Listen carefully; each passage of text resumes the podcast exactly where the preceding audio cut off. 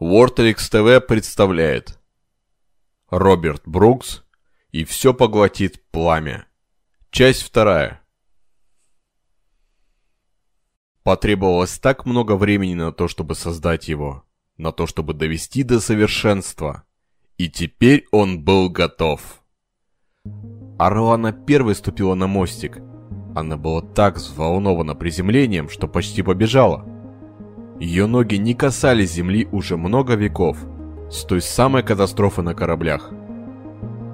«Невероятно!» — шепнула она. Ее сестры чувствовали то же самое. Орлана развела руками над головой, словно говоря «Посмотрите на все это!» Это был первый корабль в своем роде. Первый корабль «Ковчег». «Вот какой след в истории мы оставим!» Негромко сказала Шантира. Название корабля отсылало к старым временам, когда примитивные перворожденные еще возделывали почву своими руками и охотились. Те, кто много тысяч лет назад стал ходить по океанам Аюра, научились уважать ветра и волны. За несколько минут погода могла перемениться, вызвать шторм и потопить уту и суденышки. Те древние племена строили большие корабли-ковчеги, на которых все могли бежать от бури. «Так будет и на этот раз», — подумала Рахана.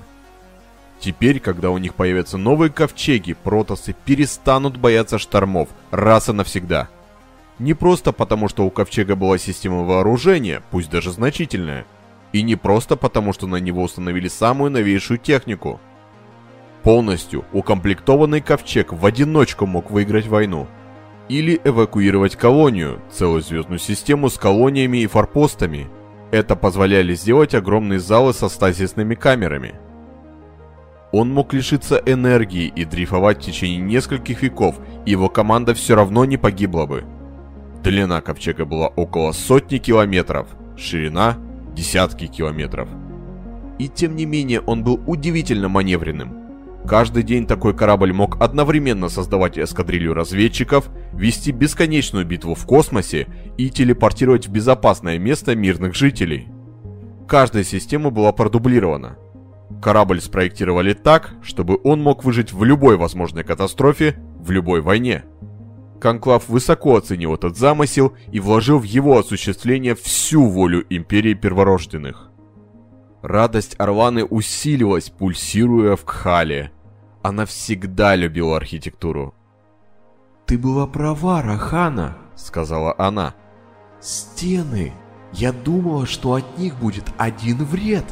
Но смотри!» Здесь, на мостике, стены были из чистой энергии, невидимые. У капитана будет прекрасный вид на поле боя. Вокруг них до горизонта тянулись огни Аюра, а над ними мерцали звезды. Это просто чудо! Сколько битв за всю историю было проиграно только потому, что военачальник не обладал подробной, достоверной информацией о ситуации на поле боя? Скорее всего, почти все. Умный командир всегда сам проверяет то, о чем докладывают ему подчиненные. Кхала передает только эмоции. Неопытный воин мог неправильно оценить обстановку. «Вся слава должна достаться не мне, а твоей младшей сестре», — сказала Рахана. «Если бы не она, фазовые кузнецы никогда бы не закончили этот проект». Рахана почувствовала сдержанные эмоции Шантиры. Гордость, удовлетворение. Технологии, на основе которых был построен этот корабль, действительно появились благодаря ей. Кхала и рабочие, конечно, лучше разбирались в инженерном деле, но у нее были воспоминания мастеров, а блестящие познания в физике позволяли ей зачастую оспаривать их идеи. Чтобы добиться успеха, им нужно было убедить ее. Они прославились благодаря ей. К сестрам подошел член конклава, судья по имени Мардонис. «Вы спуститесь к нам на церемонию запуска?» – спросил он. «Разумеется», – ответила Рахана. Это был исторический момент. Долг великих хранителей стать его свидетелями. Мардонис повел их вглубь ковчега. Он уверенно шел вперед, они следовали за ним. Преодолев многометровые коридоры, они добрались до центрального отсека, где находилось лишь несколько панелей управления, а над ними огромный шар. Даже здесь, в центре корабля, были видны звезды, сияющие над Айуром. Но эти звезды не интересовали ни хранителей, ни Мардониса, ни Конклав, ни фазовых кузнецов, ни единственного среди присутствующих воина. Звезды были далеко, а прямо здесь скоро должна была родиться новая звезда. Мардонис сделал знак воину. «Адун, ты окажешь нам честь?» – спросил он. Адун прижал кулак к груди. «Спасибо, судья!» Он подошел к фазовым кузнецам. Один из них протянул ему зазубренный кусок саларита. Рахана прищурилась. Этот материал был слишком опасен, чтобы давать ему кому попало. Она могла припомнить десятки случаев, когда подобные действия привели к катастрофе. Взрывы саларита уничтожили не менее 18 космических кораблей.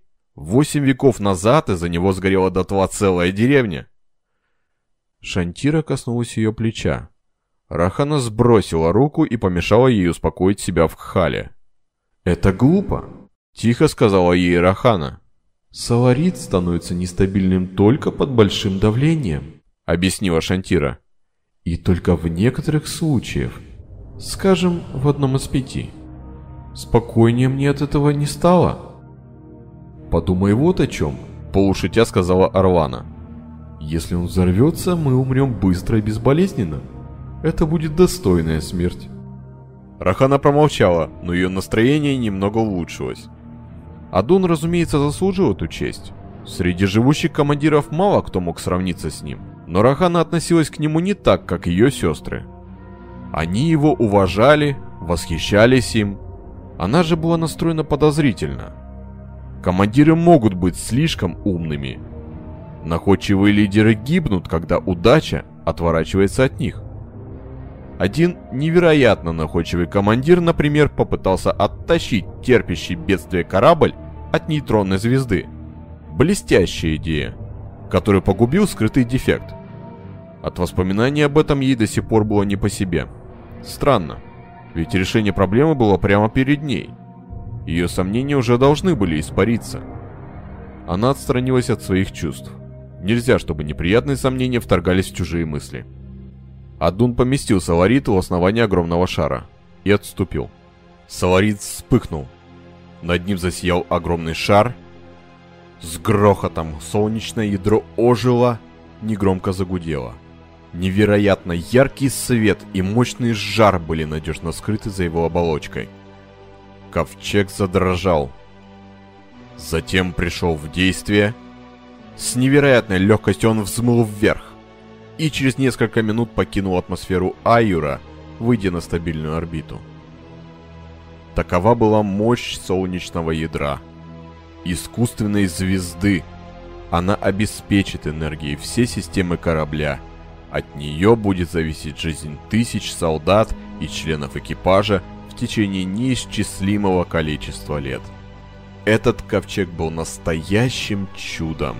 Мардонис даровал кораблю имя Копье Адуна.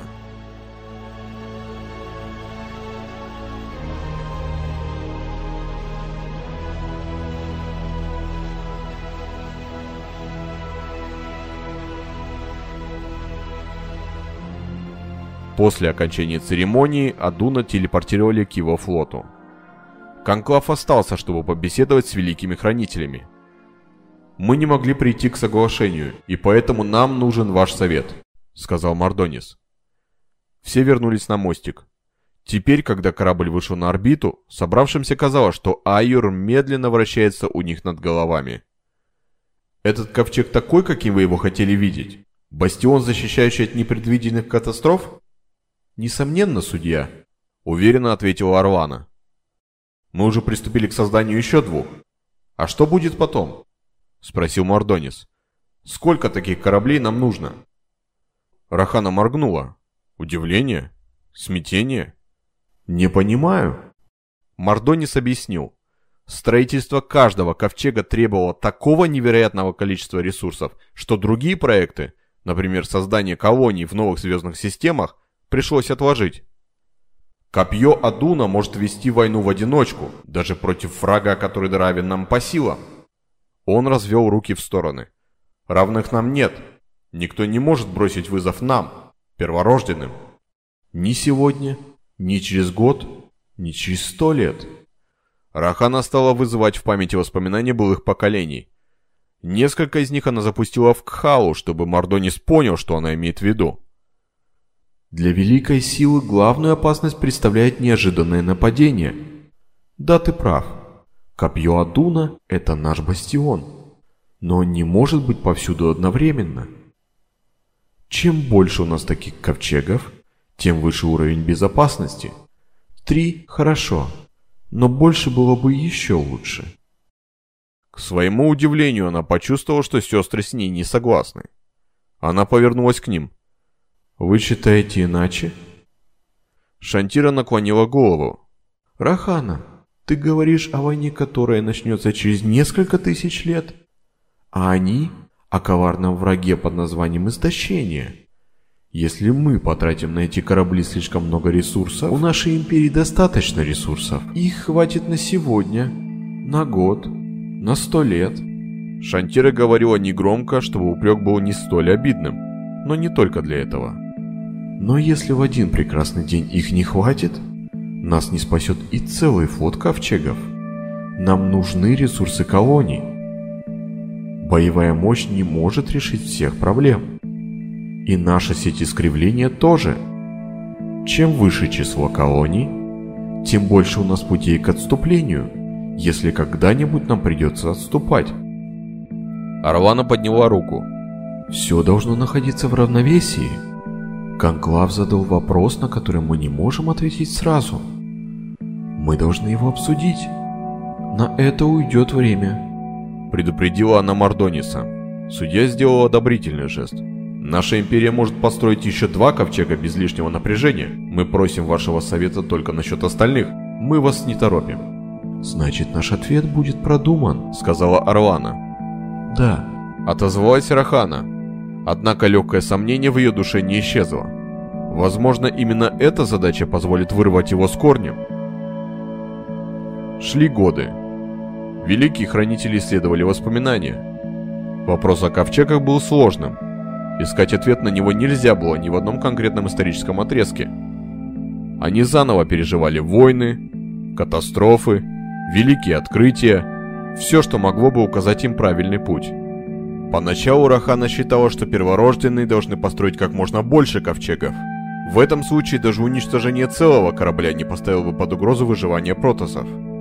Теперь она уже не была так уверена в этом. У нее было слишком много воспоминаний о том, как безрассудно храбрые лидеры опрометчиво расходовали ресурсы и потом расплачивались за это.